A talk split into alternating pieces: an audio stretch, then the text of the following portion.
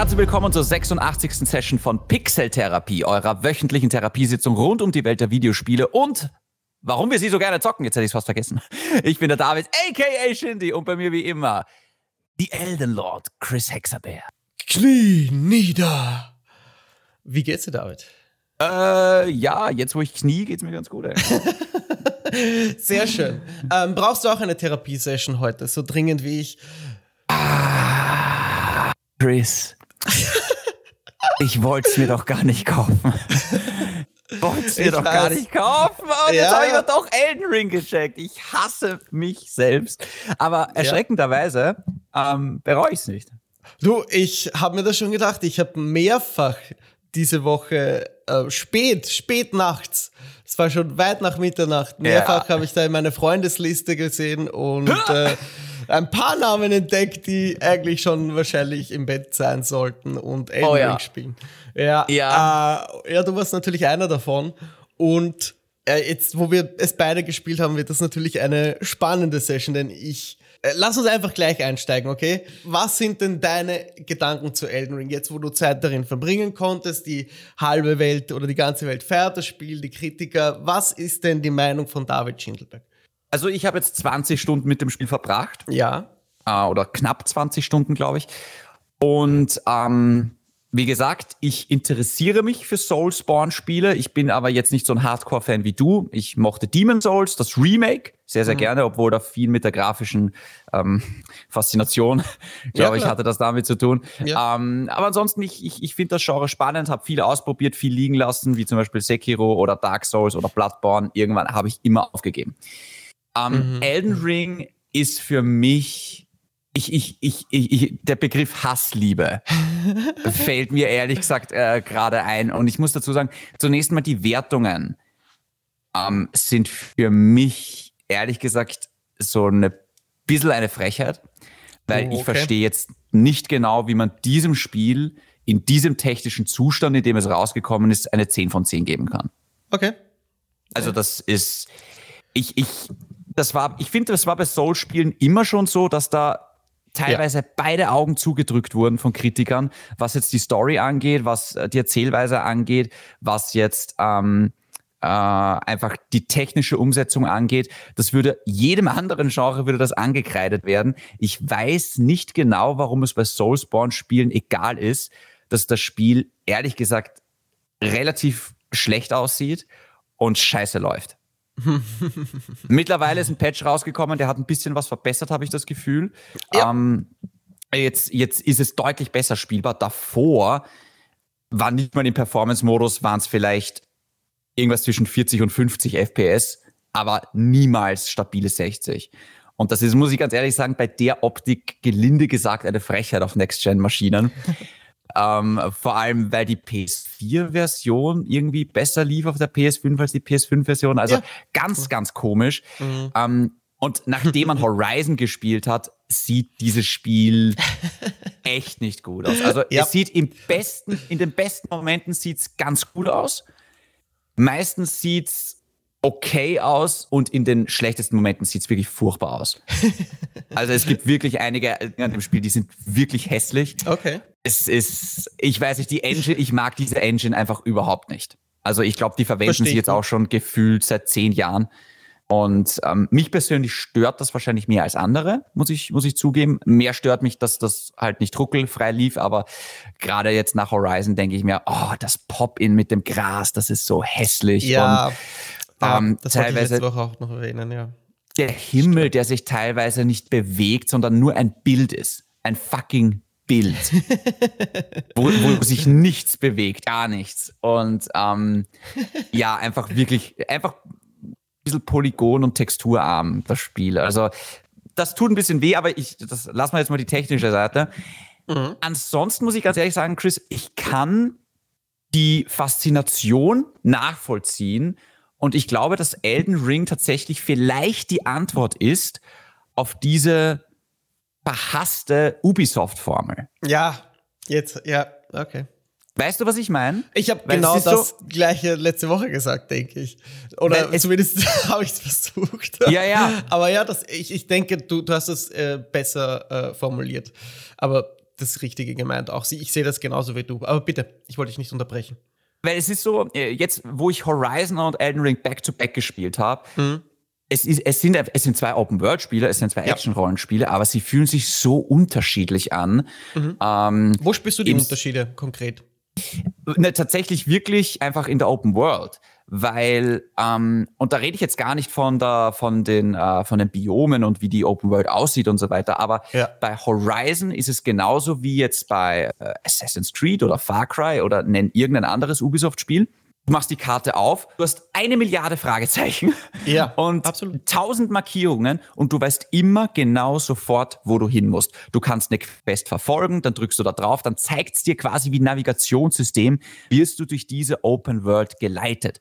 Wenn du möchtest, kannst du quasi Horizon in wahrscheinlich 20 Stunden durchspielen, wenn du dich von dem Navi durchleiten lässt, ja. dann bleibst du auf den, auf den Pfaden.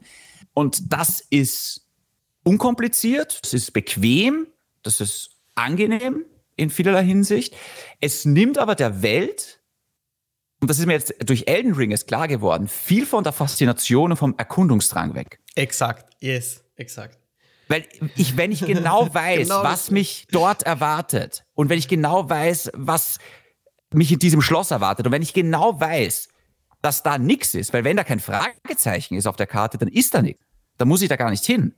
Genau. Dann nimmt mir das so ein bisschen die Lust, diese Welt wirklich zu erkunden. Und bei Horizon war es halt irgendwie so, so was mache ich jetzt? Ich mache die Karte auf. Ah, da oben ist dieses Banditenlager, Navi an, genau. ich fahre dahin ja. und ich weiß genau hundertprozentig, was mich dort erwartet. Es gibt null Überraschungen in dieser Welt. Ja. Bei Elden Ring machst du die Karte auf, sie ist riesengroß, aber null Markierungen.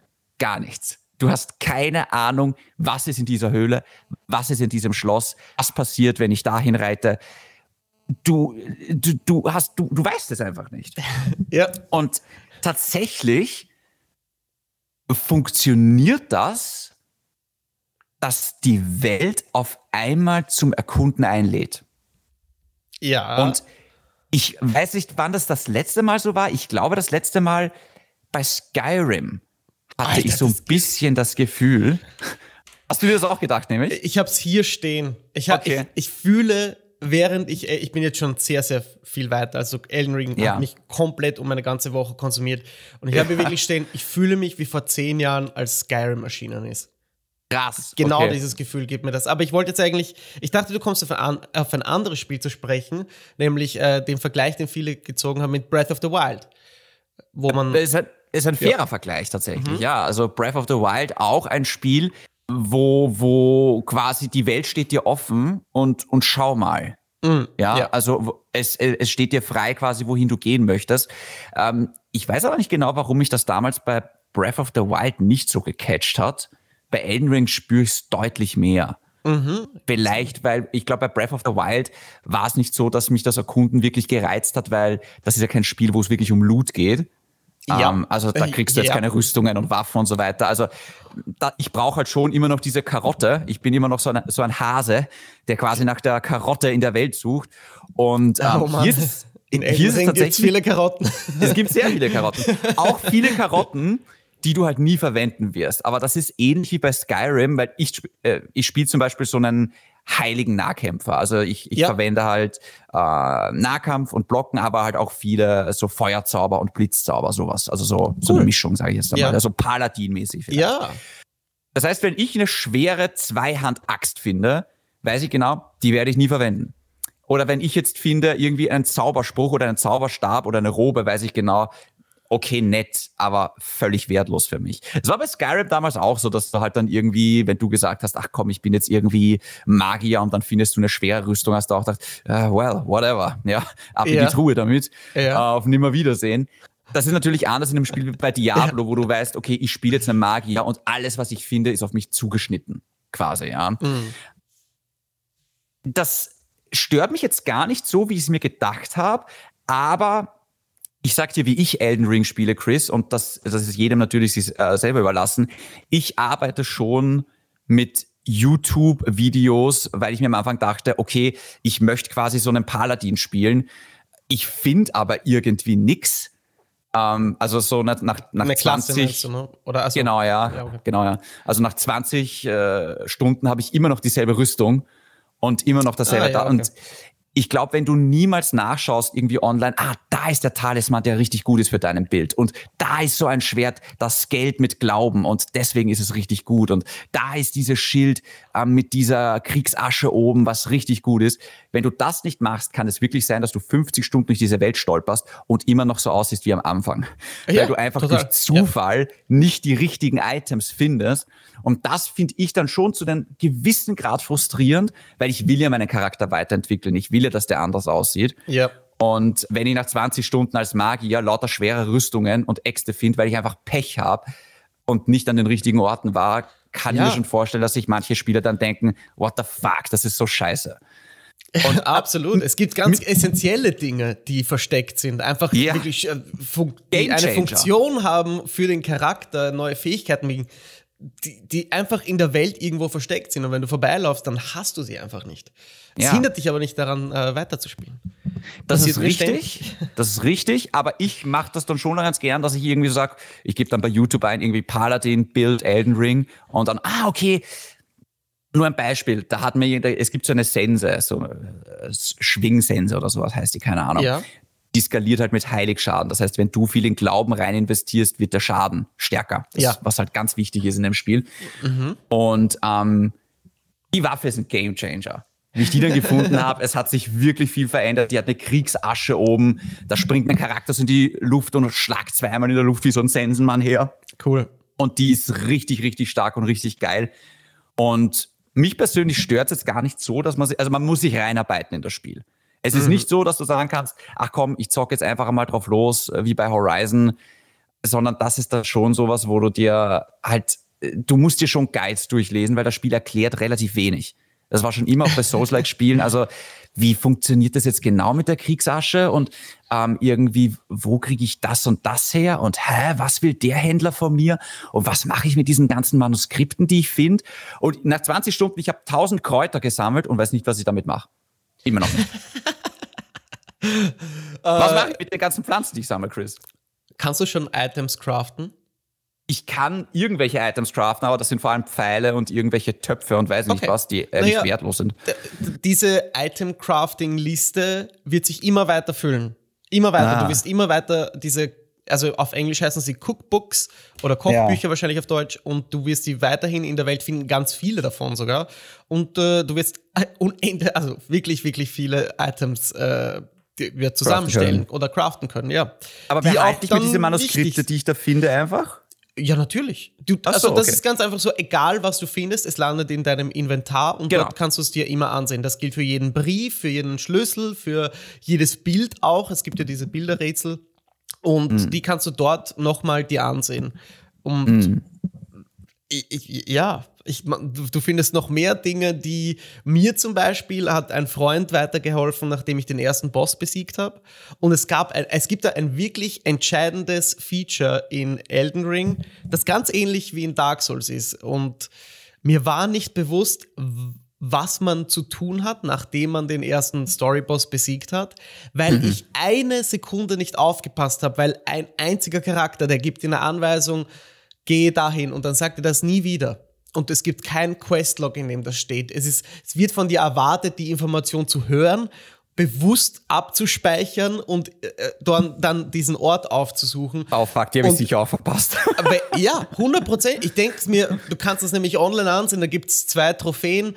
Die eine heißt Besiege den ersten Bossen, die andere hat einen anderen Namen und du kannst sehen, die Differenz zwischen den Leuten, die eben den Boss besiegt haben, aber dann ein ganz bestimmtes Ding nicht gemacht haben. Und, und da, es ist eine der Antriebsfedern des Spiels sogar, ähm, wie man später unschwer erkennen kann, dieses Feature zu nutzen. Und viele Ja. Leute machen das nicht. Und es ist teilweise auch natürlich das Spiel, dem Spiel an sich geschuldet, das grundsätzlich wenig erklärt, ja, aber für ein Soul-Stil, Titel, Entschuldigung, erklärt es dennoch sehr viel. Du bekommst immer wieder, wenn du diese Ashes of War findest, diesen Hinweisscreen, Hinweisscreen, na, was ist heute los, die dir genau erklären, wie, wie diese, die, dieses Feature, das du gerade gefunden hast oder freigeschalten hast, funktioniert. Ja. Das ist immerhin da. Aber out, also abseits dessen wird dir wen, wi- wirklich wenig erklärt. Und so entstehen, finde ich, extrem tolle Geschichten, die bei jedem Spieler einzigartig sind. Und das war auch so das schöne, die schöne, die schöne Diskussion oder die schönen Momente diese Woche. Ich habe viel Koop gespielt, David, um ehrlich zu sein, ja. ähm, weil es da die besten Bossfights in, also in Elden Ring die besten Bossfights gibt, die ich jemals erlebt habe. Und die sind für mich gar nicht mehr anstrengend, sondern so meditativ teilweise, dass ich sie die ganze Zeit spielen könnte. Das ist wie eine Partie Rocket League. Ich könnte wirklich ein paar äh, Leuten ständig helfen dabei, gewisse Bosse zu legen und dabei, dabei Podcasts hören. Aber egal, ich war also bei einem Boss, da kam ich nicht weiter und ich bin gerade in, in einem Schloss und beiß mir da die Zähne aus und okay, ich hol mir jetzt mal Hilfe. Gut, ich, ich, ich hol mir äh, also Hilfe, habe jemanden bei mir und der Typ zeigt mir auf dem Weg zum Boss einen, einen geheimen Raum. Und der, der schlagt eine Tür auf und dann sind wir in den Raum, da liegt ein Item und ich denke mir, cool, äh, wieder mal sowas, was ich nicht wusste und ich kann jetzt erzählen, oh mein Gott, da ist dieser Typ, der hat mir diesen Raum gezeigt und später bei dem Boss geholfen. Wir haben ihn nicht besiegt, aber ich habe dieses Item. Okay, 20 Minuten vergehen, ich beiß mir noch immer die Zähne bei dem Boss aus, hol mir äh, wieder Hilfe und dann lauft ein Typ wieder ein anderer in diesen versteckten Raum und zeigt mir wieder einen versteckten Raum, ein Loch in den Boden, der einen Shortcut öffnet. Und ich denke, oh mein Gott, wie tief hm. geht dieses Spiel? Und das ist, das ist ähm, irgendwie beschreibend für diese ganze Spielerfahrung, weil selbst nach 60 Stunden, ich habe jetzt 60 Stunden investiert, selbst nach all der Zeit, hört es einfach nicht auf, mich alle fünf Minuten zu überraschen. Und ich bin ja. noch nicht mal ansatzweise durch. Ich habe zwei von fünf essentiellen Bossen gelegt und es nimmt kein Ende. Es, es, es gibt Implikationen dann noch, ich will gar nicht spoilern, aber dass die Welt noch weit, weit größer ist, als, als man es sich denkt. Und das ist wirklich mhm. erschreckend. Ich habe ich habe so viel Spaß mit Elden Ring. Ich ah, glaube, das, das, werden die nächsten fünf bis zehn Wochen und um wow. 200 Stunden, die ich wow. in dieses Spiel investieren kann und möchte, weil es, es, ist, es ist wirklich ein Traumspiel für mich. Ja, letzte Woche war ich noch kritisch. Ja. Mittlerweile kann ich diese 10 von 10er Wertungen durchaus verstehen, weil du bist an einem Punkt so investiert in dieses Spiel und merkst, oh shit, ich spiele hier was ganz Besonderes. Ja. Und da, da siehst du über die Performance und die technischen Probleme hinweg, weil, weil es so umfangreich ist. Ich kann gar nicht glauben, dass From Software dieses Spiel gemacht hat. Da steckt mhm. so viel Content und Liebe drinnen. Wie hatten sie überhaupt diese Zeit neben Sekiro und Bloodborne und all den anderen Dingen, die sie über die letzten Jahre getan haben? Und das, ich, ich, ich bin schockiert. Es ist wirklich, ich, ich, es ist eines der besten Spiele aller Zeiten und ich, ich oh, kann wow. diese, ich kann diese äh, Wertungen absolut verstehen. Es ist, für mich, David, muss ich ehrlich äh, feststellen, ist das Game of the Year Race eigentlich schon entschieden. Ähm, wow. Es ist Fuck Elden, you, God of War. Äh, äh, ja, ich weiß, äh, ganz ehrlich, ich weiß gar nicht mehr so richtig, was God of War machen kann, um das zu toppen. Ich weiß nicht, wie From Software jemals das toppen wird oder kann, aber sie werden es wahrscheinlich irgendwie in, in, den nächsten fünf bis sieben Jahren tun. Und äh, ich kann nur nach draußen schreien, Elden Ring ist ein Spiel, wie es nur alle zehn Jahre einmal erscheint. Und das ist gerade eine echt ganz besondere Zeit für, nicht nur für mich, sondern für viele von uns. Und deswegen genieße ich das einfach. Und ich, ich hoffe, viele von euch da draußen können das auch tun. Und um vielleicht jetzt wieder den Bogen zum David zu spannen. Aber es ist keine Schande, dieses Spiel mit Wikis oder Videos zu, zu spielen, weil es gibt so viel zu entdecken und selbst ich, wie gesagt, habe auch keine Schande, als, als Souls-Veteran gewisse Dinge nachzuschlagen oder mir Hilfe zu holen. Ähm, und es du. macht Sinn, sich die Guides irgendwie äh, ja, anzusehen, zumindest damit man die Möglichkeiten sieht, was Charakterklassen ja. und so ausmachen können. Ähm, aber ich, ich würde jetzt gern äh, dich fragen, was denkst du, hat Elden Ring, weil das hast du öfter in der, in der Vergangenheit kritisiert, hat es für dich genug eigenständige Merkmale oder, oder Features, die es von der Souls, von der traditionellen Souls-Serie trennen oder um eine eigene Recht, um eine eigene IP zu rechtfertigen? Ich muss dazu sagen, ich kenne die Souls-Reihe, äh, die, die Dark Souls-Reihe relativ schlecht. Ich habe keines dieser Dark Souls-Spiele fertig gezockt. Ich würde jetzt sagen, nein. Also für mich fühlt es sich ganz klar an wie Dark Souls Open World Ähm, es ist mir aber ehrlich gesagt scheißegal. Also, ich meine, dann, dann ist es halt so, ähm, die, die, die Story ist genauso mystisch, um nicht zu sagen, wenig vorhanden wie in allen anderen Souls-Spielen. Es gibt, es ist diese düstere Grundstimmung, es gibt ein paar sehr kryptische und weirde Unterhaltungen mit NPCs, wo du denkst, hä, what the fuck? Ja, was, was bist denn du für einer? Oder irgendwie, was willst du von mir? Oder was erzählst du mir da? Ähm, ja. Also, das müssen Dark Souls-Fan ähm, entscheiden, ob das jetzt quasi eine eigene IP ist.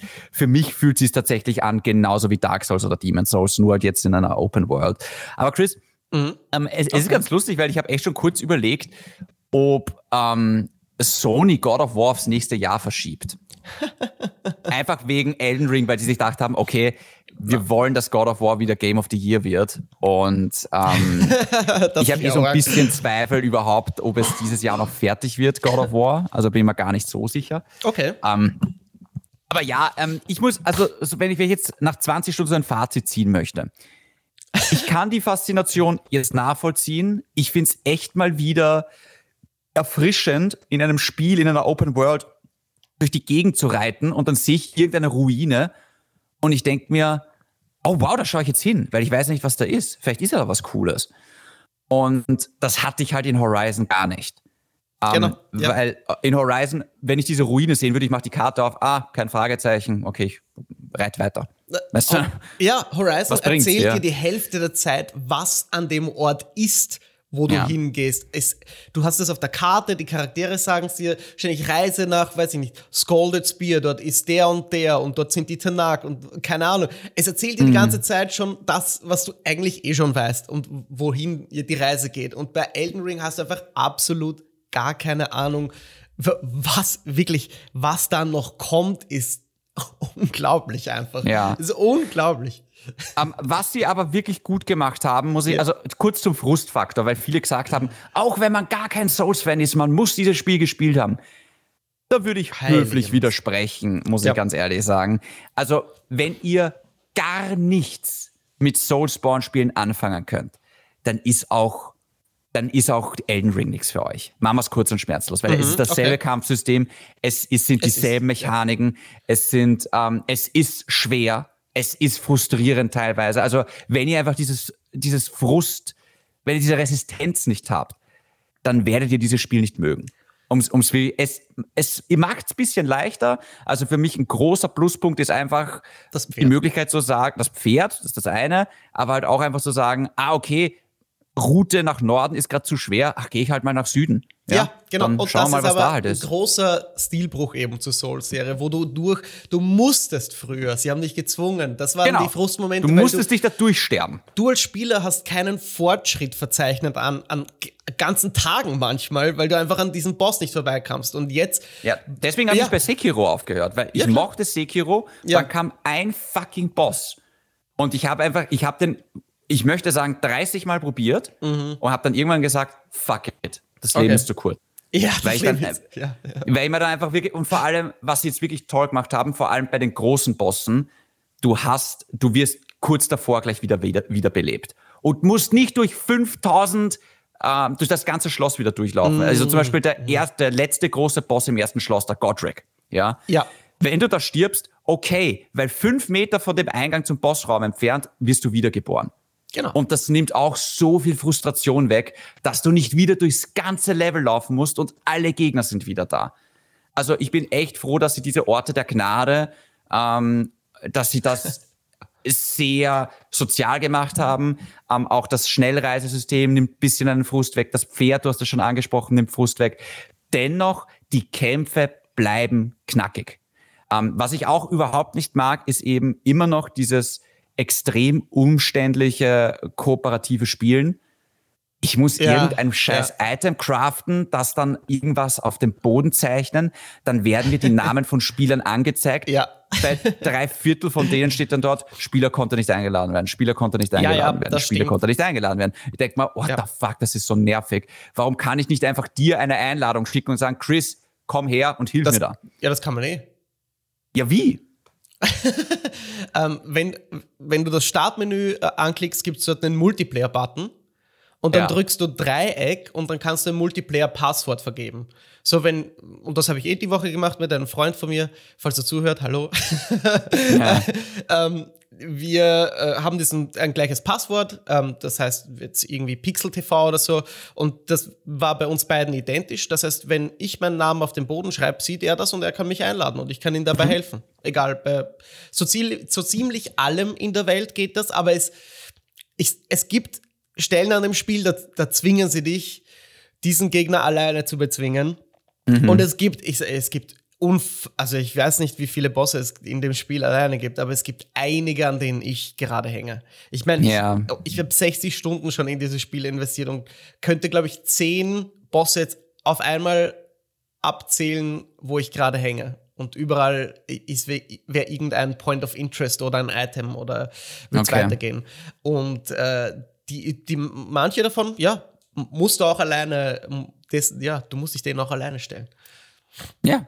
Nein, also es ist, es ist wirklich, ich verstehe die Faszination. Wenn manche sagen, es ist das, das neue Skyrim, würde ich sagen, ich verstehe, woher der Vergleich kommt. Ich habe mir selber quasi so ein bisschen gezogen. Man darf nicht vergessen, Skyrim ist deutlich zugänglicher. Das kann jeder spielen. Elden Ring kann nicht jeder spielen. Ja. Also Skyrim war ein absolut casual Spiel. Also zum, ich nehme jetzt nur als Beispiel her, meine Schwester zockt auch ganz gerne. Also ganz gerne ab und zu, wenn ich sage, hey, das ist wirklich gut. Also sie hat zum Beispiel God of War gespielt, auf leicht, aber sie hat God of War geliebt wegen der Story und dem Ganzen. Ja. Ähm, sie hat auch Skyrim damals sehr, sehr gerne gespielt, weil da kannst du auch auf leicht, kannst du dich da durch. ist- Also, das ist wirklich easy, easy Ja, ja. Mode, genau, ja. Bei Elden Ring vergiss es. Also, es ist nicht zugänglich für solche Leute. Ähm, Ja, leider nicht. Na, Ich man muss schon wirklich auch irgendwo ein Masochist sein. Das muss euch Ja. klar sein. es, äh, diese frustrierenden Momente sind nach wie vor da. Sie sind nicht mehr so krass wie in, ich sage jetzt mal Bloodborne oder Sekiro. ja. Aber natürlich, man hat diesen Moment, wo man vor dem Boss steht und sich denkt, what the fuck? Ja, Ja. aber man, Ja. man muss es wirklich sagen, wie ich dann den ersten Boss besiegt habe und ähm, ich habe mir so einen KI-Begleiter beschwört, die man ab und zu in der Welt findet. Ähm, beim der ersten Roger. Boss, diesen. Genau, oh, Roger, bester Freund. und dann habe ich mir halt noch irgendeinen äh, Samurai, irgendeinen Random-Spieler, weißt du, mit, mit Ja. so einer goldenen Einladung quasi geholt. Und wir haben es dann zusammen gemacht und das war dann ein sehr, sehr cooles Erlebnis, muss ich ganz ehrlich sagen. Okay. Ähm, nein, es, es, ich verstehe die Faszination. Ich glaube wirklich für, für Soulspawn-Spieler ist das echt der feuchte Traum. Dann verstehe ich auch, dass man über viele Unzulänglichkeiten, über die überladene Steuerung haben wir jetzt noch gar nicht geredet. Ähm, Ja, es gibt ein paar Sachen, finde ich, die muss man schon ansprechen. Ähm, und deswegen kann ich, wie gesagt, diese 10 von 10 Wertungen nicht verstehen. Alles ab 9 von 10 kann ich komplett nachvollziehen und ich bin sehr, sehr gespannt, wie lange mich das Spiel noch beschäftigen wird, weil es ist so fucking groß. Ich glaube, ich glaube, From Software hätte es halb so groß machen können und es hätten immer noch alle gesagt, holy fuck, das ist so groß, Ja. das Spiel. Ja. das ja, ja. ist so Äh, Spaß, lächerlich ist groß teilweise. Ähm, Aber, und das ist ja. das allerletzte, was ich jetzt dazu sage, Chris, das ist halt auch ein Spiel, das endlich mal einen gewissen Wiederspielwert hat. Weil ich spiele jetzt als dieser quasi heilige Krieger, Paladin, whatever, Mhm. Und merke aber währenddessen schon, ah, irgendwie wäre es auch, glaube ich, als Magier cool und boah, irgendwie wäre es auch als Samurai cool und irgendwie wäre das cool. dann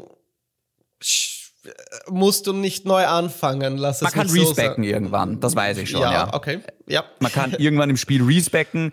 Ähm, aber, aber, aber trotzdem, ich, ich finde schön, dass da jeder ein anderes Spielerlebnis hat, weil Ich liebe das Bei- gerade. bei Horizon, da spielt sich ja jeder Aloy in Wahrheit gleich. Ja. Speziell am Schluss hast du so viele Skill Points, dass du fast alles ausmaxen kannst und da, da, da spielt jeder genau gleich. Bei Elden Ring hast du als Magier ein völlig anderes Spielerlebnis als als Samurai. Absolut. Oder als ja. Krieger oder als dies oder und diese ganzen Hybridbilder von irgendwie so, ich finde jetzt draufkommen, diese Degen, diese Rapiere sind auch irgendwie total coole Waffen.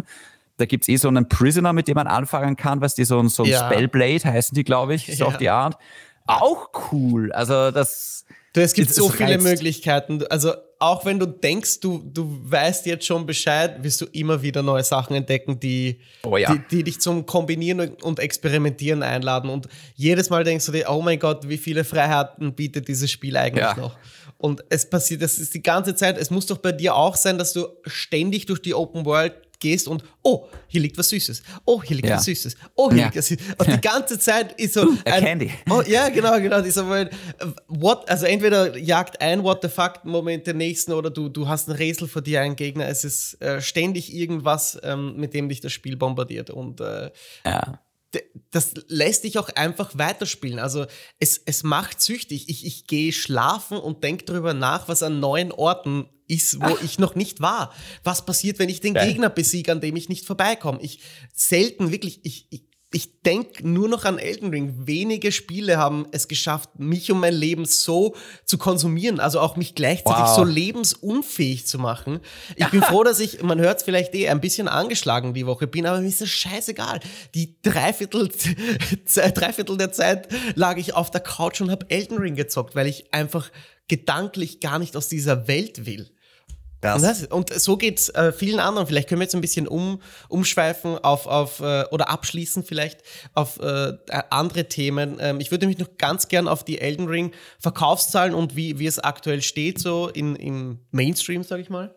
Ja. Und äh, ziemlich gut schaut's so aus, David. Ähm, auf Steam hat das fast eine Million Concurrent Spieler. Das ist fast das Sechsfache von Dark Souls 3 damals. Es ist regelmäßig Krass. auf Platz 1 der meistgesehenen Spiele auf Twitch und ähm, besonders äh, in England dürfte es sehr, sehr, sehr erfolgreich sein. Dort ist es der größte neue IP-Launch seit Destiny und das war 2014.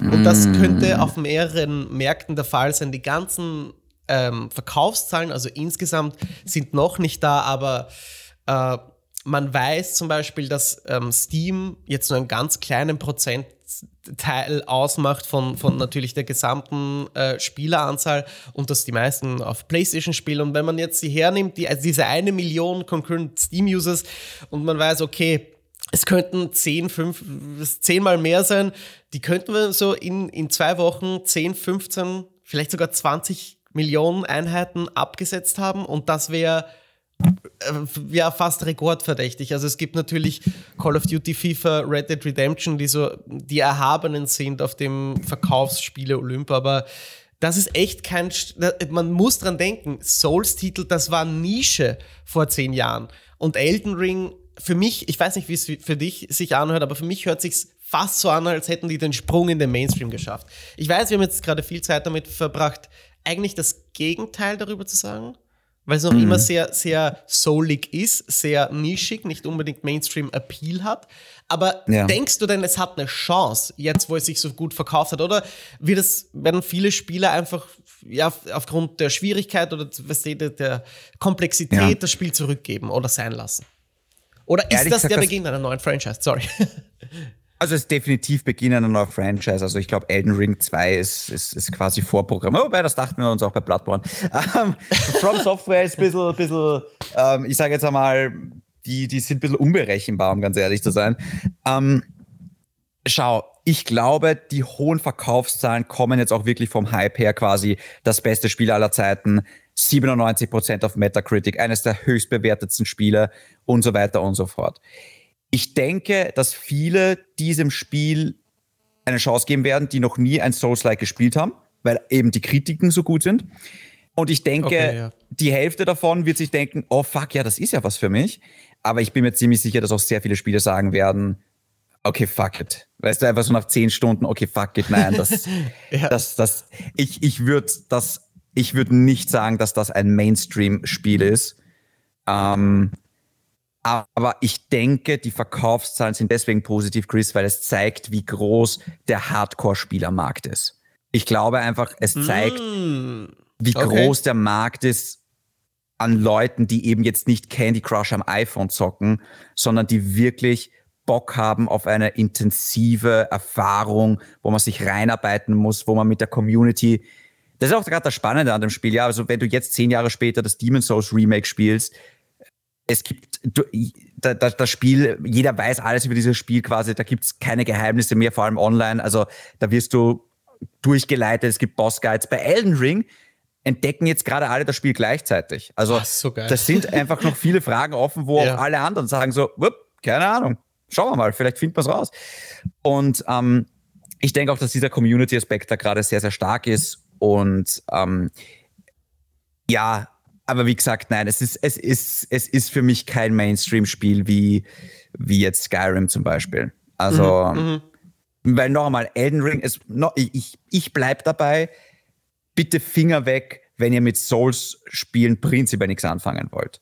Ich glaube nicht, ja. dass diese Open World was daran ändern wird, wenn euch einfach alle Mechaniken nicht zusagen. Ja, das stimmt. Ich sehe aber, ja. ich sehe trotzdem Riesenpotenzial. Ähm, aufgrund, also erstens mal, ich finde den Namen genial auch. Äh, Elden Ring, das eben die Elder Scrolls vielleicht irgendwo im Namen trägt und Ring wegen Lord of the Rings. Also mhm. schon alleine marketingtechnisch äh, ziemlich geil, wollte ich nur mal anfügen.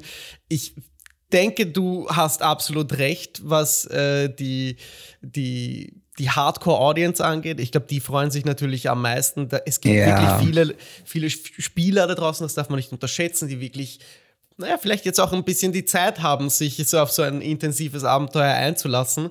Aber ich sehe auch Chancen, dass From Software mit Elden Ring jetzt so ein bisschen den Schritt aus dem Schatten wagt oder äh, es schafft auch wirklich Spieler anzusprechen, die jetzt nicht auf eine Souls-Erfahrung aus sind oder die sie gar nicht kennen oder die die gar nicht kannten und erst durch Elden Ring und, und den Anhang von J.R. Martin und so und dem Hype äh, jetzt wirklich dem eine Chance geben. Finde ich cool und ich glaube, Elden Ring wird uns noch die nächsten Jahrzehnte vielleicht verfolgen. Und ich freue mich drauf. Es ist so cool, so eine riesige neue Franchise mitten Anfang mitzuleben und mitzuentdecken mit all den Spielern. Du hast es eh schon gesagt. Ja, ich, ich, äh, ja es sind Traumwochen für mich. Ich kann es nicht anders formulieren. Ähm, ja, das bevor jetzt, jetzt, danke, bevor wir jetzt in den Newsticker äh, News überschweifen, wollte ich oder muss ich noch kurz abschließend was zu Horizon sagen, natürlich, weil ich habe versucht, die Story durchzuballern. Ähm, ist ja. sich nicht ganz ausgegangen. Und äh, wie sieht es denn bei dir aus? Lass mich mal so fragen. Ich habe die Hauptstory von Horizon beendet. Oh, okay, okay. Ich bin, Möchtest du noch vielleicht irgendwas dazu sagen? Sehr gerne, ja. ja. Also, das darf man jetzt bei dem ganzen Elden Ring halt nicht vergessen. Horizon ist ein sensationelles Spiel. Ja. Ich hatte jetzt, ich glaube, knapp 40 Stunden, mhm. ähm, was voll okay ist für mich, habe ich mich jetzt mit diesem Spiel beschäftigt. Ähm, ich hatte richtig, richtig, richtig viel Spaß. Du bekommst am Ende noch eine Fähigkeit, die ein Game Changer ist. Ja. Über die wollte ich nämlich mit dir reden. Yeah, fuck it, es, es ist kein Story-Spoiler, keine Sorge. Ähm, man kann ja Maschinen übernehmen und du kannst später auch einen Flugsaurier übernehmen und dann durch die ganze fucking Welt fliegen. Ja. Und es, es ist ein Traum. Es ist auch ein, ein, ein Statement von der Stärke der Decima Engine. Ich oh mein, weil du Gott. vorher die, die uh, Engine von Elden Ring kritisiert hast. Ich hoffe, jetzt kannst ja. du verstehen, wieso ich Elden Ring in Horizon-Optik will, weil exakt, ja. Äh, als, also wirklich, als man, das wusste ich ja vorher auch nicht äh, und du wahrscheinlich auch nicht, man wird damit überrascht, diesen Flugsaurier zu fliegen. Und da, man, es gibt äh, Bilder und GIFs online, also so gespoilert ist es jetzt auch nicht, ähm, aber ja. holy fuck. Holy shit. Jetzt muss ich die Folge als explizit, explizit markieren. Holy fuck ist das ein geiler Moment. Und äh, das ist die Realisierung des Traumes, den man am Ende des ersten Teils hat. Ja, wo man sich denkt, ja. mein Gott, ich wünschte, ich könnte fliegen.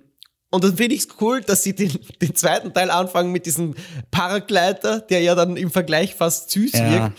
Und das natürlich auch dem Spiel beiträgt. Man ist viel, viel besser unterwegs und viel schneller unterwegs. Aber der das Vogel Erkunden macht viel mehr Spaß. Als, es ist so cool. Es ist, es fühlt sich gut an. Es schaut so gut aus, Chris. Man kann es an der Stelle nicht oft genug sagen, weil wir es bei Elden Ring kein einziges Mal gesagt haben. Das schaut so gut aus. Mhm. Also, so wie du gesagt hast, es ist eine Kampfansage von dieser Engine einfach an alle anderen Entwickler. Schaut's, was wir können. Ja, ja, ja. Und absolut. Ich muss dazu sagen, man kann es nicht ganz vergleichen, wo du nach Elden Ring nach 100 Stunden auch noch sagst, holy shit, das Spiel erstaunt mich, weil es einfach da was Neues gibt oder bla bla bla. Horizon hat es geschafft nach 40 Stunden, dass ich auch immer noch sage, what the fuck, was für ein schönes Spiel. Ich ja. habe mich immer noch nicht dran gewöhnt, wie schön dieses Spiel ist. Wie gesagt, am Schluss zieht die Story noch an, vor allem die letzte Mission ist nochmal richtig cool. Ähm, aber ich muss wirklich sagen, einfach Story und Charaktere haben mich leider nicht abgeholt. Mhm. Ich habe mich nicht für Errant und diese ganzen und Wahl und diese ganzen anderen Charaktere interessiert. Mhm. Null. Mhm. Ähm, mhm. ich finde Aloy relativ umspannend. Für mich die Faszination war da, diese unfassbar schöne Open World, vielleicht die schönste Open World aller Zeiten. Unterschreibe ähm, ich, 100 Pro. Vor allem auch diese ganzen Biome von Wüste und verschneite Berge und Dschungel wie im Jurassic Park und, und es ist ein Traum wirklich. Um, ähm, und im, wie gesagt, ich mochte die Kämpfe sehr, sehr gerne. Mhm. Also ich mag dieses taktische mit dem Fallenstellen und die Maschinen da reinlocken und die einzelnen Teile abschießen und dann selber verwenden und die verschiedenen mhm. Elemente. Also ich mag wirklich diesen Jäger, diese, diese Hunter-Komponente kommt da so gut rein. Um, ähm, oh ja, oh ja. Das und ich muss dazu sagen, noch finde ich auch Horizon besser als Elden Ring. Das kann sich noch ändern, muss ich ganz ehrlich sagen, aber ich finde, es ist ein perfektes Sequel. Es ist in jeder Hinsicht besser als der erste Teil und es ist ein großartiges Spiel. Okay. Sehr schön, sehr schönes Schlusswort. Ich habe jetzt aber trotzdem noch abschließend eine Frage. Ein, Bitte. Ein, ein Horizon ohne Icons, ohne Fokus. Ich weiß, das ist ein bisschen absurd, aber du weißt, wo, ja. wo die Reise hingeht. Ja, ja. Im Stile eines Elden Rings. Du bist der Entdecker. Kannst du dir das vorstellen? sollten, sollte Guerrilla oder sollten viele Open World Developer, unter anderem Ubisoft, ein, ein, sich ein Beispiel nehmen an der Art der Exploration von Elden Ring? Das ist eine sensationelle Frage. ähm, ehrlich gesagt, ich, ich antworte jetzt mit einem vorsichtigen Ja, weil ich, ich versuche es mir gerade vorzustellen, ein Spiel wie Horizon oder auch Assassin's Creed, ohne diese Icons zu spielen, ohne Navigationsgerät quasi. Und es ist schwierig, weil diese Ubisoft-DNA, diese Formel einfach so seit, ich möchte sagen, zehn Jahren so verankert ist. Mhm. Aber Elden Ring zeigt, wie es anders gehen kann. Und vielleicht, Chris, gibt es eine Mischform. Vielleicht schaffst du es ja, dass du quasi sagt, okay, ihr wollt wirklich nur die Hauptstory durchspielen, wir machen es ein bisschen zugänglicher. Wir zeigen euch die Hauptquest an, wo ihr hin müsst, aber der Rest ist halt deutlich reduziert.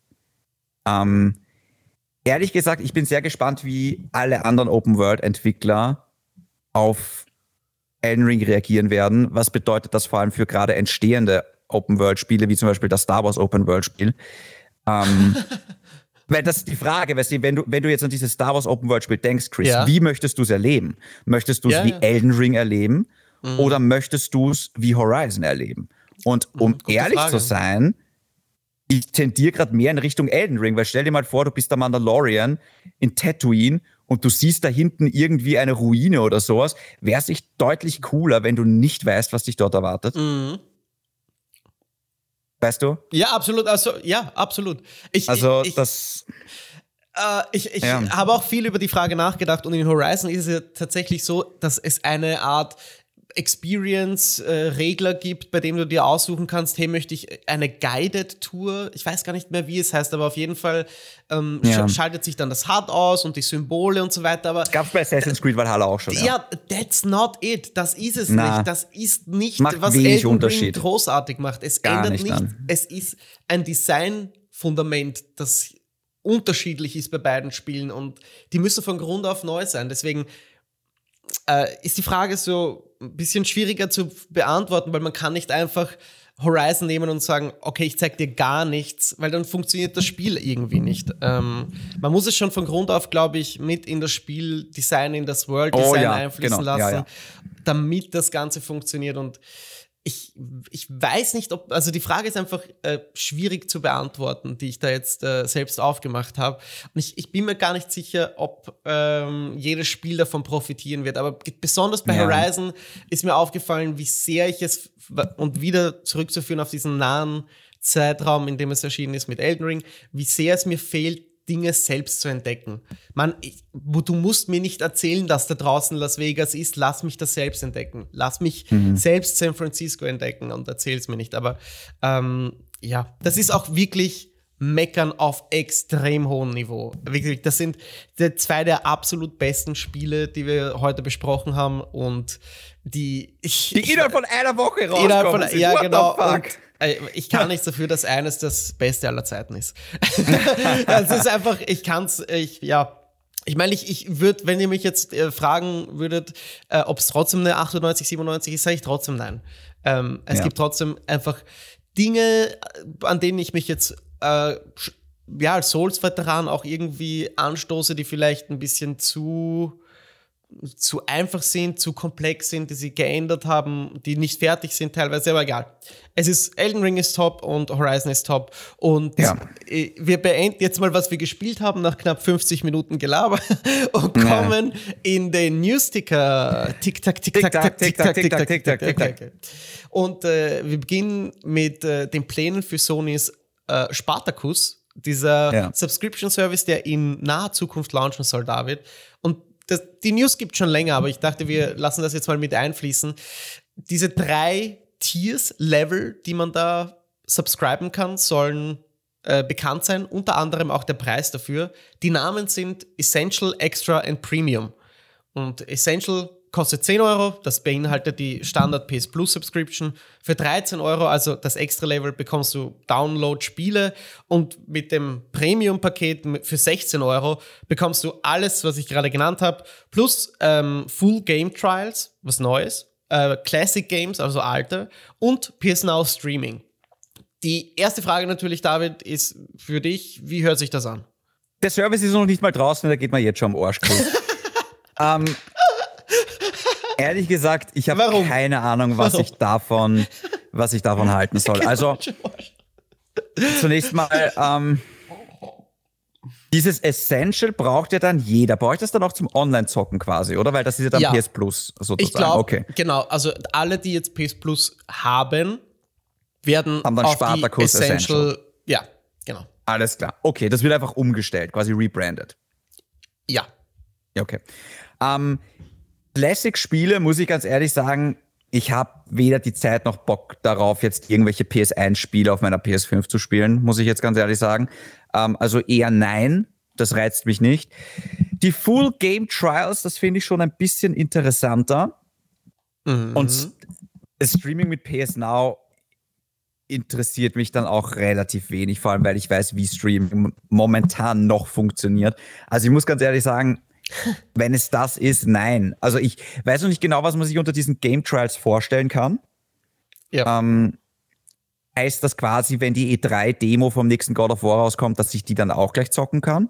Mm, quasi so auf die Art? Nein? Na, okay. es, es, wird speziell von Full Game Trials gesprochen. Das heißt, Vollversion ah. erscheint im PlayStation Store und du kannst für so wie bei Cyberpunk zwei, jetzt. ja genau, da sind sogar fünf Stunden, aber ich, ich meine, die, die Stundenanzahl ist unbekannt, ist auch irgendwo irrelevant, weil bei vielen äh, Sony äh, Singleplayer-Dingern willst du eh nicht wahrscheinlich in mehr als zwei Stunden investieren. Da muss ich ganz ehrlich sagen, sorry, aber da bleibe ich beim Game Pass, ähm, mhm. weil das hat einfach mehr Value für mich. Und ähm, ich weiß ja, ich brauche keine Game Trial bei Horizon. Ich weiß, dass ich das Spiel lieben werde. Weißt also, was. Ja warum soll ich dann 16 Euro im Monat dafür bezahlen? Also, ich meine, so gesehen sind es 6 Euro nur zusätzlich, weil halt ähm, die 10 Euro zahlst du ja sowieso, sage ich jetzt einmal für PlayStation Plus und wenn du online zocken willst. Genau. Aber auch die 6 Euro, muss ich ganz ehrlich sagen. Vor allem, wie viele Spiele haben dann diese Trials? Haben das dann nur Sony-Spiele? Ja, das haben das alle Spiele? Ja. Ähm, weil gerade bei den Sony-Spielen Gott sei Dank, die haben so eine Qualität, die kannst du eigentlich blind kaufen, die meisten jetzt, ja. Also. Eh, ja. Aber ich denke, die sind auch, ja, ich, ich würde meinen, da sind nicht nur Sony First Party äh, Exclusives dabei. Oder ich hoffe. Ich, ich meine, das ist dann so ein Ding, wo sie sich Spiele einkaufen und du kannst die probieren. Weil für die Publisher ist ja das dann eine Hürde weniger oder für die Developer, dass, dass Leute zu ihrem Spiel kommen und wenn du jetzt in dem Premium-Subscription-Ding drin bist und da ist, weiß ich nicht, Marvel's Guardians of the Galaxy dabei, das äh, jetzt nicht so viele Leute gekauft haben, aber hey, du, du gibst dem eine Chance, das auszuprobieren und vielleicht kauft das dann, ähm, könnte ich, mir, ich mir schon vorstellen. Guardians of the Galaxy, nur mal erwähnt, habe ich jetzt gerade äh, auch gelesen, dass das in den Xbox Game Pass kommt. Also ist das wirklich ein schlechtes Beispiel, weil beim einen wäre es dann natürlich ein Game Trial und beim anderen könntest du das volle Spiel spielen, aber ähm Siehst du, aber das ist auch so ein bisschen mein Problem beim Game Pass, weil ich, ich habe das auch gehört und mir gedacht, oh mein Gott, wie cool. Andererseits denke ich mal, jeden, der es interessiert, der hat schon gespielt. Ja, ja klar. Ich meine, du nicht, oder? Nein, aber natürlich auch aus, ja. aus, aus aus ja, Gründen. Zeitgründen. Nicht, weil ich ja. kein Interesse habe, sondern es gab einfach andere Spiele, die mich mehr interessiert haben und Zockt das unbedingt, das ist so gut. Ich werde äh, jetzt, wo ich weiß, dass es in den Game Pass kommt, äh, werde ich auf jeden Fall ähm, ja. ja, dem Ganzen eine Chance geben. Und it, ja. ja, okay, bleiben wir gleich bei Sony, denn äh, GT7 ist gelauncht am 4. März, glaube ich. Ähm, ja. David, du hast öfter in der Vergangenheit so erwähnt, dass du Anflüge an Interesse hast an dem Titel. Bestehen die noch oder sind die jetzt nach Elden Ring sowieso dahin? Nein, nein, die sind, die sind definitiv da. Es ist jetzt gerade nur wirklich ein, ein Zeitmanagement-Problem bei mir, weil ja. eigentlich hatte ich noch gar nicht vor, Horizon zu verlassen. Also auch nach der Hauptstory hatte ich irgendwie noch Bock, dies und das zu machen. Jetzt nicht alles hundertprozentig, aber ich hatte echt Bock drauf. Ähm, jetzt ist Elden Ring da. Jetzt ist aber auch GT7 da und GT7 bleibt definitiv auf der Liste. Ähm, es hat sehr gute Wertungen bekommen durch die Bank. Also ich glaube, mhm. Metacritic sitzt gerade so auf einer 88 oder sowas herum. Mhm. Oder? Mhm. Also ein sehr, sehr gut bewertetes Spiel. Ähm, ich glaube auch, es wird ein großer Erfolg sein für Sony. Hoffentlich, ähm, hoffentlich an, an die goldenen Zeiten anschließen. Das habe ich auch so gelesen, dass äh, GT7 mehr im Stile der, der PS2-Klassiker ist, an die sich genau, die Leute ja. gerne erinnern. Und dass es durch die Bank, also natürlich nicht nur gut ausschaut, aber auch gut funktioniert, gut läuft, nur dass die Menüs äh, ein bisschen zu überladen auch sein sollen und dass das zu, zu so Abzügen mhm. in der B-Note geführt hat. Aber ja, ich bin kein großer Autofan, aber die Screenshots, die ich so in meinem Twitter-Feed sehe, äh, von diesen Autos mit den äh, Ray-Traced Reflections. hot. Es echt, schaut schon nicht schlecht aus, hot, ja. ja. Ich meine, ich muss jetzt echt ein bisschen, es, es, es, ist, es kommen jetzt gerade noch so viele Spiele raus, Chris, weil am 10. März kommt zum Beispiel dieses, ah, wie hieß es noch schnell? Dieses Drachen-Free-to-Play-Spiel, von dem ich da oh, geredet habe. Oh Gott, das weiß ich nicht. Irgendwas Century of Ashes, genau. Ah, okay, danke. Century of Ashes, das möchte ich ausprobieren. Es kommt dann relativ bald dieses Tiny Tina's Wonderland raus, Ende März. Ähm, es kommt dann bald die Lego Skywalker Saga raus, ähm, die ich Tokyo. zocken möchte. Ghostwire Tokyo. Äh, ja, das scheiße ich aber okay. ähm, Forspoken kommt dann noch im April. Das könnte Ei. ein großer Hit werden oder es wird ganz, ganz schrecklich. Ähm, Ach, aber es, es sind jetzt gerade viele, viele Spiele da und bei GT7 muss ich sagen, ich parke es mal, pun intended. ähm, Not bad. Und, und äh, werde aber sicher irgendwann reinzocken, ganz sicher. Okay, okay.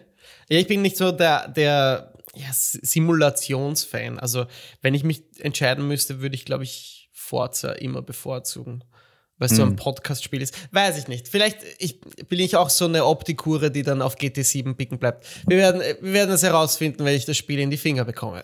okay, mhm. ähm, kommen wir zum Abschluss schon. Eigentlich die, ja, vielleicht bauen wir noch zwei ein. Und zwar Halo Infinite David, Forge und Co. Multi, also Multiplayer-Modi, Forge und Co-Modi werden verschoben. Ein weiteres Mal, wie es aussieht. Der Coop-Modus soll mit der Season 2 hinzukommen, die, glaube ich, eh in Kürze startet. Die wurde jetzt auch mit einem Namen betitelt, die heißt Lone Wolves und Forge soll, oder der Forge-Modus soll dann mit der dritten äh, Season nachgereicht werden. In zwei Wochen startet auch die TV-Show äh, auf Paramount Plus, auf der der, oder in der der Master Chief dann zu sehen sein wird. David, hast du irgendwas zu dieser News zu sagen? Ich weiß, wahrscheinlich ist es enttäuschend, äh, aber ist bei dir überhaupt noch Interesse in da diese Forge und Co. Modi auszuprobieren oder die TV-Show zu gucken? Weißt du, Chris, im Nachhinein war ehrlich gesagt Halo Infinite eine ziemliche Enttäuschung. Alter, ich wusste, dass du, ich wusste, du sagst das zum Einstieg. Ich kann's, Mann. Jetzt kenne ich es dich schon. Aber ja, aber, ich habe das gleiche gedacht. Aber wie geht's dir mit dem Thema? Weil ich weiß, wir hatten für einen sehr kurzen Zeitraum, für ein ganz ein kurzes Fenster, hatten wir irrsinnig viel Spaß mit dem Multiplayer der Singleplayer hat uns beide nicht so hundertprozentig nee. überzeugt. Das hatten wir eh schon irgendwie so, ah, die, also mein Gott, wo wir gerade von großartigen Open Worlds geredet haben, das war die beschissenste Open World der letzten zehn Jahre, glaube ich, Halo Infinite. Also sowas Langweiliges okay, so wie die Open World von Infinite. Ich meine, da gibt's ja nichts zu entdecken und was es zu entdecken gibt, ist langweilig und irgendwelche blöden Audio-Logs und Spartan Cores. Also was, das ist ein perfektes Beispiel für oh, wir machen Open World, weil das trendy ist. Aber es ist eine schlechte Open World und es wäre besser gewesen. Es wäre einfach ein linearer Shooter gewesen, wie mhm. alle anderen Halo-Teile, mhm. meiner Meinung nach. Mhm. Ähm, also ich, ich, ich habe dann am Schluss einfach die Story durchgebissen und, und whatever. Ähm, da gab es ja auch mal Pläne, dass sie da die Singleplayer quasi erweitern wollen. Ich bin sehr gespannt, was da noch kommt. Aber auch der Multiplayer, ich habe schon ewig lang nicht mehr reingezockt. Was natürlich auch ein bisschen ein Zeitproblem ist, Chris, weil äh, ja. Ich meine, noch einmal, ich, ich habe einen Job und ich habe noch andere Hobbys. Ich lese gerade extrem viel. Ich kann nicht 24-7 zocken, leider. Ja, also für mich ist es in Wahrheit, ich warte gar nicht mehr auf diesen Coop-Modus. Ähm, ich, die Forge ist für mich sowieso uninteressant. Also mir ist es egal. Aber es zeigt trotzdem mal wieder, dass Free for Free Industries das nicht kann, meiner Meinung nach. Also ja. das ist die wichtigste Marke von, von, von Microsoft und äh, das Entwicklerstudio ist total überfordert. Also wäre ich Microsoft, ich würde diese Sache jetzt Bethesda geben. Ich würde das nächste Halo von Bethesda, ich würde das von It Software entwickeln lassen. Ähm, mhm. Mhm. Oder die, da gibt's Leute, die haben richtig viel Ego-Shooter-Erfahrung und die haben gezeigt mit Doom Eternal, wie sich ein moderner Ego-Shooter spielen kann. Ähm, und ganz ehrlich, irgendwie Free for Free Industries, das ist so. Ich, finde Halo Infinite im Nachhinein auch ein bisschen überbewertet und ich habe auch das Gefühl, die Leute wollten das mögen und haben da einfach sehr, ja. sehr viele. Dinge durchgewunken, so auf die Art. Okay, es ist nicht das schlechteste Halo aller Zeiten, deswegen finden wir es super. Also ich übertreibe jetzt, aber ja, es ist schon. Äh, der Multiplayer, der ist ja wirklich super, der macht ja wirklich Spaß. Ja. Also den haben sie wirklich gut gemacht. Wenig Karten, wenig Modi, aber die Core, Experience äh, der Core da. steht ja genau, ja. ja. Äh, Singleplayer war jetzt, ehrlich gesagt, ich würde sogar fast sagen, eines der schlechtesten Halo-Spiele. Uh, damn, okay. Boah. Also da hat mir Halo 2, Halo 1, Halo 3, ähm, Halo Reach, ehrlich gesagt, teilweise hat mir auch sogar Halo 4 besser gefallen als Halo Infinite, weil einfach keine Highlights. Muss ich auch sagen. Ja, das muss ich auch sagen. Den vierten Teil habe ich nämlich zufällig damals mit meinem Mitbewohner gespielt. Gefiel mir also rückblickend auch besser. Hat war ja. einfach motivierender, obwohl ich absolut gar keine Ahnung habe als Außenstehender. Ja. Ähm, ja. Okay, dann weißt was, machen wir abschließend noch diese eine Frage äh, an dich. Housemark, die Schöpfer von Returnal, arbeiten nicht an einem Sequel, sondern an einer neuen IP. Ich würde dich jetzt fragen, was, wo sollen die als nächstes hingehen? Aber Housemark macht immer oder gefühlt immer herausfordernde Sci-Fi-Spiele. So mit diesem Wissen im Hintergrund, was oder wo würdest du dir als nächstes hinschicken? Was wünschst du dir? Ähm, hast du irgendeine Idee vielleicht für Hausmark, was sie tun sollten? Ja, Returnal 2 machen. ich habe dir doch gerade gesagt, sie tun es nicht. ja, aber das wäre meine Idee an Echt? sie. Also ich verstehe es gerade nicht. Ich fand okay. Returnal super, ehrlich gesagt. Ja. Ähm, ich glaube, es hat sich nicht so gut verkauft. Das war das Problem. Der hohe Schwierigkeitsgrad hat die Leute abgeschreckt. Die guten Wertungen waren natürlich, glaube ich, da. Aber. Ja, das ich vergesse, es ist aber auch halt PS5 exklusiv. Also ja, auch teuer. Alles, war auch teuer, ja. Ja, ja teuer, ja. Äh, ich, also Sci-Fi und herausfordernd bleibt, glaube ich, bestehen. Ich hoffe, es ist äh, ein kooperatives Ding. Also die Hausmark waren immer be bekannt dafür eigentlich, dass man die Dinge auch gemeinsam spielen kann. Returnal war ja ihr erstes wirklich AAA-Projekt, ja, ja, das so Singleplayer-technisch angelegt war.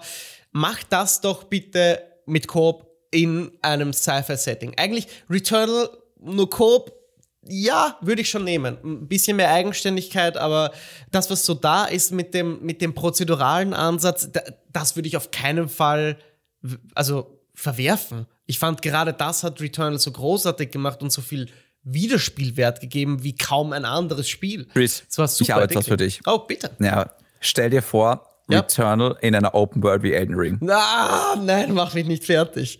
Ja, aber ah. das, das wäre, ich meine, unstemmbar für ein Studio für ha wie Hausmark. Na, unstemmbar, unstemmbar. Ich, ich mochte, aber, ja, deswegen ja, sind sich so ähnlich, die Spiele teilweise, weißt Also, also ich finde schon, dass äh, Returnal so ein bisschen eine Souls-DNA hat. So ein bisschen. Ja, ja, ja, sicher. Es ist ja, es, es ist ja irgendwo ein Souls-like. Äh, man, man wird ja zurückgesetzt, man verliert den Progress. Ja, ein Roguelike meinst du? Ähm, ja, sorry, ja, natürlich. Ja, ja. Äh, also, also bei Souls jetzt nicht so, aber, äh, ja. aber einfach vom Schwierigkeitsgrad her und von diesem Holy, also einfach von diesem auch bei Returnal wusstest du einfach nicht, was kommt in der nächsten Ecke. Weißt genau. du? Und das erinnert mich so ein bisschen an die Soul-Spiele einfach. Ah ja, okay. Ja, genau. Dieses, äh, das, das Spiel mit dem Unerwarteten war bei, House, äh, genau, bei, bei Returnal voll. wirklich stark. Das stimmt. Und ja, wie gesagt, ich wünsche mir eigentlich ich, natürlich eine Fortsetzung zu Returnal, aber wenn ich das nicht haben kann, wirklich, wirklich so ein dreckiges Sci-Fi-Setting wieder, weil das war brillant behaltet die prozedurale Note, aber gebt mir Coop. Das wäre richtig geil. Und das ist so mein Abschlusswunsch äh, für diese Session Pixeltherapie. Denn diese Woche kann ich sagen, alles, was ich die, diese Woche machen werde oder in den kommenden Tagen, ist Elden Ring weiterspielen. Ich weiß nicht, wie es bei dir ist, David, aber ich werde nicht mehr wachen und dann nächste Woche wieder erzählen. Das ist natürlich vollkommen okay. Warte, ich, ich mache jetzt gerade die Kalender-App auf. Ähm, da, da, da, da, da, da, da, da. So. Nächste Session, ja, nein, ich werde Century of Ashes werde ich auf jeden Fall anspielen und dann darüber ein bisschen berichten können. Und ansonsten, ja, ich werde wahrscheinlich auch einfach Elden Ring weiterzocken. Was ja. soll's? Ja, ja, sehr schön. Äh, ich würde auch schon vorausblickend äh, sagen, dass ihr euch auf große News gefasst machen könnt. Nicht jetzt was Pixeltherapie angeht, sondern ich glaube, es ist ein, eine große, ein großes Event um die Ecke. Ähm, hm. Ich meine, es könnte schon nächste Woche sein, also wir nehmen ja wieder am Sonntag auf. Ich will jetzt nicht vers nichts versprechen, aber ich glaube, nächste Woche oder in den nächsten zwei Wochen ist es soweit. Ähm, ich glaube, wir werden God of War nochmal sehen, relativ bald. Und David, um, um vielleicht nochmal ganz kurz auf den Anfang zu kommen, was du gesagt hast, ich glaube, God of War kommt äh, nicht nur heuer raus, ich glaube, es kommt sogar noch in der ersten Jahreshälfte raus. Äh, ja, ich glaube, es kommt äh, irgendwann ja, vor dem Sommer vielleicht. Niemals. Äh, wir werden sehen, wir werden sehen, aber ähm, ich, ich meine, die, die Zeit ist sehr nah, dass wir den Release äh, oder das Release-Datum von nicht nur God of War, sondern von anderen Spielen sehen. Aber äh, so viel wollte ich euch nochmal äh, oder den Zuhörern da draußen vorausschicken, dass man sich, auch wenn wir jetzt in goldenen Zeiten leben, niemals sicher sein kann, wo die Überraschungen herkommen. Das ist crazy. Das ist crazy. Äh, wirklich auch ähm, Februar 2022. Ich danke dir, du bist ein goldener Monat. Ich meine, wir haben so viele geile Titel bekommen. Es ist äh, schwer, alles zu backen. Mm. Und es geht also Videospieltechnisch ist sehr, sehr viel los gerade. Ähm, äh, die Spotify-Frage der Woche, Chris. Äh, Gran Turismo 7 frisch gelauncht. Okay. Ich weiß, da draußen gibt es ein paar Zuhörer. Ja, genau du, genau du, der da jetzt so zuhört, während der Gran genau. Turismo 7 spielt.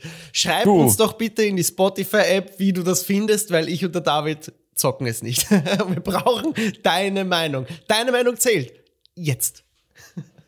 So ist es. Und ansonsten, äh, wenn ihr irgendwelche anderen Fragen habt, gerne via Instagram david.aka.shindy oder chris at hexabear. Ansonsten ähm, bis äh, nächste Woche, selbe Zeit, selber Ort, weiterspielen. I will become the Elden Lord.